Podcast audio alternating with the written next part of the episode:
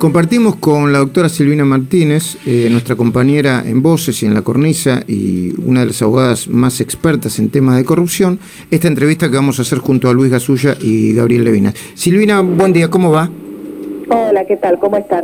Bien. Silvina, ¿nos podrías explicar, como si recién aterrizáramos en la Argentina, por qué es tan importante este fallo que condena a Lázaro Báez a 12 años de prisión?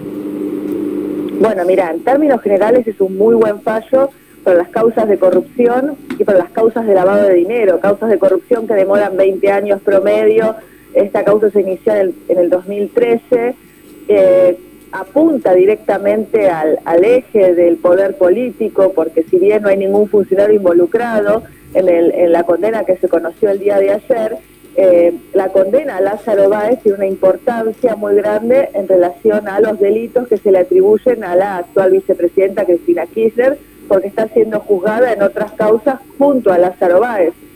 Yo ayer comentaba en tu programa Voces, a ver, eh, son capítulos de una misma película, ¿no? Por un lado tenés la causa de obra pública, donde se investiga la administración fraudulenta, el redireccionamiento de la obra pública de Santa Cruz hacia Lázaro Báez. Después tenés esta causa de ruta del dinero acá, como Lázaro se llevó esa parte de ese dinero que le dio el Estado, eh, eh, lo lavó y lo reingresó a la Argentina para blanquearlo, que es lo que se, terminó condenando ayer. Y después tenés la causa de Otesú y los sauces, como Lázaro a su vez eh, lavaba dinero para la familia Kirchner a través de operaciones de eh, alquiler de hoteles, de habitaciones de hoteles sin utilizar como alquiler de inmuebles. Es muy importante esta condena y va a tener una influencia grande en eh, las, eventuales condenas o los juicios que está llevando a cabo, eh, que la tiene a Cristina Kirchner sentada en el banquillo de los acusados junto con Lázaro Báez. Silvina, buen día. Luis Gasulla te saluda. Hola, ¿qué tal? Lo que pregunta a la gente, por lo general, lo que nos preguntan, seguro a vos te debe pasar lo mismo, es, ¿pero van presos? ¿Cuál crees que es la situación? Porque ayer estuve hablando con algunos de los condenados y, bueno, tienen la esperanza de no pisar una cárcel. Eh, ¿Qué crees que pasará con, con, el hijo menor, Leandro, con Lázaro Báez y regresará efectivamente a Seiza y con Fariña? Bueno, a ver, presos están. Martín Báez está preso y Lázaro Báez está preso con prisión domiciliaria, pero eh, es una, es, digamos, se computa para su condena. Eh, el resto de los acusados todavía no, de los condenados todavía no. Ese fallo tiene que quedar firme para que eh, efectivamente vayan a, prisión. Es lo que sucede con el sistema de Argentina, ¿no?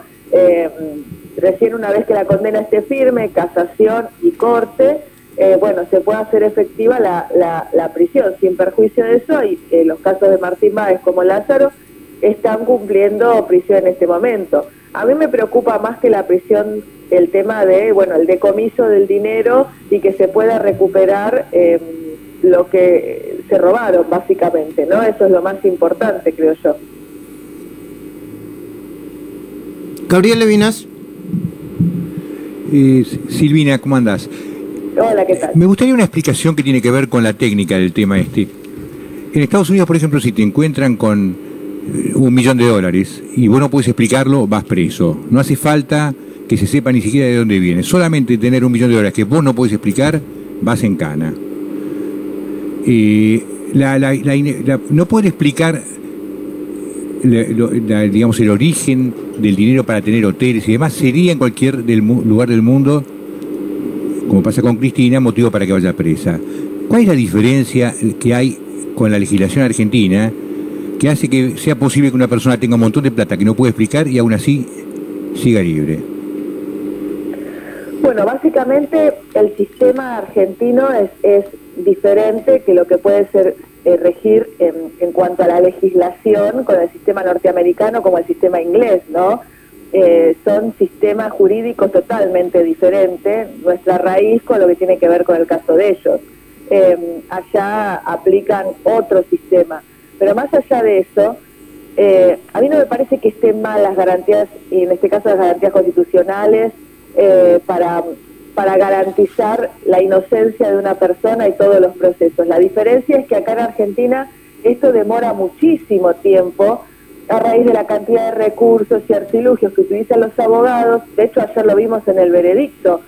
Eh, se terminaron de rechazar los últimos planteos de nulidad que habían planteado los abogados. Esto es semanalmente y de esta forma se dilatan muchísimo los plazos y creo que eso es lo que habría que reformar en el sistema judicial argentino, no, no mm. las garantías ¿no? del principio de inocencia, porque nos puede pasar a cualquiera de nosotros, pero sí eh, que por ahí se puedan resolver todas en un instante eh, eh, al final del proceso y bueno, permitir acelerar. Ahora, más allá de eso, vuelvo a insistir, por ir a prisión, en este caso, en estos casos de los delitos de corrupción, no es lo más importante, porque si una persona va presa pero sigue usufructuando sus millones de dólares que robó, eh, me parece que lo más importante es la prohibición de ejercer cargos públicos cuando se trata de funcionarios públicos y recuperar el dinero robado. Acá también para eso hay que esperar al final del proceso y es lo más complicado. ¿Por qué eh, vos también crees, como lo explicaste ayer, que la onda expansiva eh, eh, ese fue el concepto que eligió Paz Rodríguez Nild en, La Nación, que la onda expansiva de este fallo golpea directamente a Cristina Kirchner. A ver, en términos procesales, la golpea porque la ruta del dinero acá forma parte de un conjunto de causas que si bien no están acumuladas, tienen influencia una en otra. Como se te mencioné, vialidad y eh, y los sauces.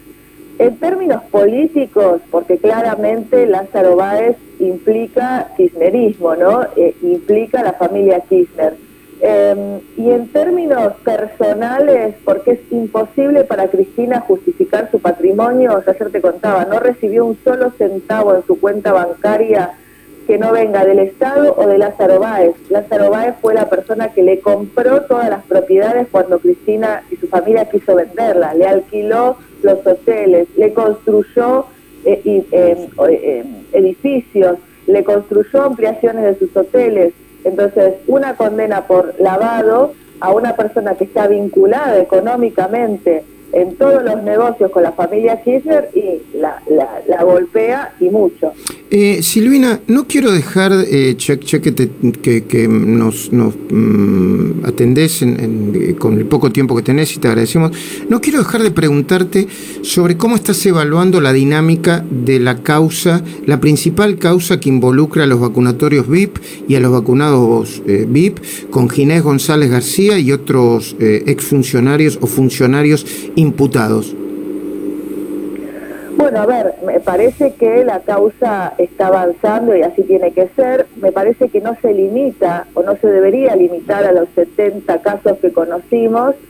Eh, y eso te da una pauta de la actitud del gobierno. Mira, el gobierno no solamente intentó tapar el sol con la mano, primero echando a Ginés González García como si con eso alcanzara, después dando un listado que era una migaja dentro de lo que es eh, eh, la cantidad de vacunas otorgadas y ayer terminó sacando eh, la Agencia de, Información Pública un, comunicado donde informaba que no van a poder entregar el listado de todos los vacunados a solicitud. Muchísimos pedimos ese listado, yo hice una presentación y muchos políticos también lo solicitaron por la protección de datos personales. Sí van a poder informar quiénes son los funcionarios involucrados y quiénes son eh, los vacunados irregulares. Y eso te habla de una manipulación de la información y de un oscuro, digamos, que fuera oscuro todo esto, cuando en realidad tendría que estar a disposición de, de todos los argentinos quiénes son los vacunados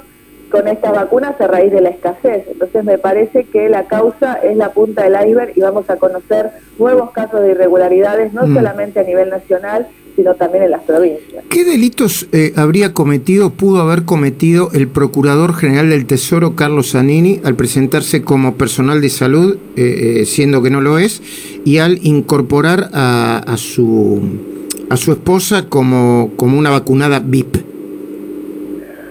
Lo que se está investigando ahora es el cumplimiento de deberes de funcionario público, malversación de caudales públicos, pero en este caso no sería el caso de Zanini porque él no, no, no, no tenía a su, a su digamos, gestión eh, las vacunas, pero sin cumplimiento de los funcionarios públicos. Cuando vos tratás de obtener una ventaja producto de tu cargo para vos o para alguno de tus familiares, claramente estás incumpliendo la ley. Y mucho más cuando vos tenés a tu rol esto, la defensa del Estado eh, porque sos el abogado del Estado, ¿no? El titular de, los abogados del Estado. Eh, pero bueno, acá parece como que ese tipo de cosas son eh, avivadas, pero no delitos, ¿no? Lo pintan desde el gobierno de esa forma, cuando en realidad te muestra una, una forma de actuar, ¿no? Porque se roban las vacunas, se quedan con el dinero del Estado, utilizan el Estado como si fuera eh, su propia empresa y bueno, es la metodología con la mm. cual se gobierna. Una última, Silvina, que es información de último momento. Acaban de allanar el Ministerio de Salud porteño. Eh, Carlos Estornelli eh, imputó a la Reta y a Quirós, investigan lo que el Frente de Todos llama la privatización de las vacunas. ¿Le ves alguna, alguna carne y alguna seriedad a esta investigación? Parece que está bien que en este momento y con lo que tenga que ver con todo lo del COVID se analice, se investigue eh, y se avance, sea el poder político que sea. Eh, la verdad que yo por experiencia propia, cualquier denuncia que provenga del frente de todos, justo en espejo a una que está siendo investigada a nivel nacional y me genera mis dudas, ¿no? Porque es la metodología con la que actúan.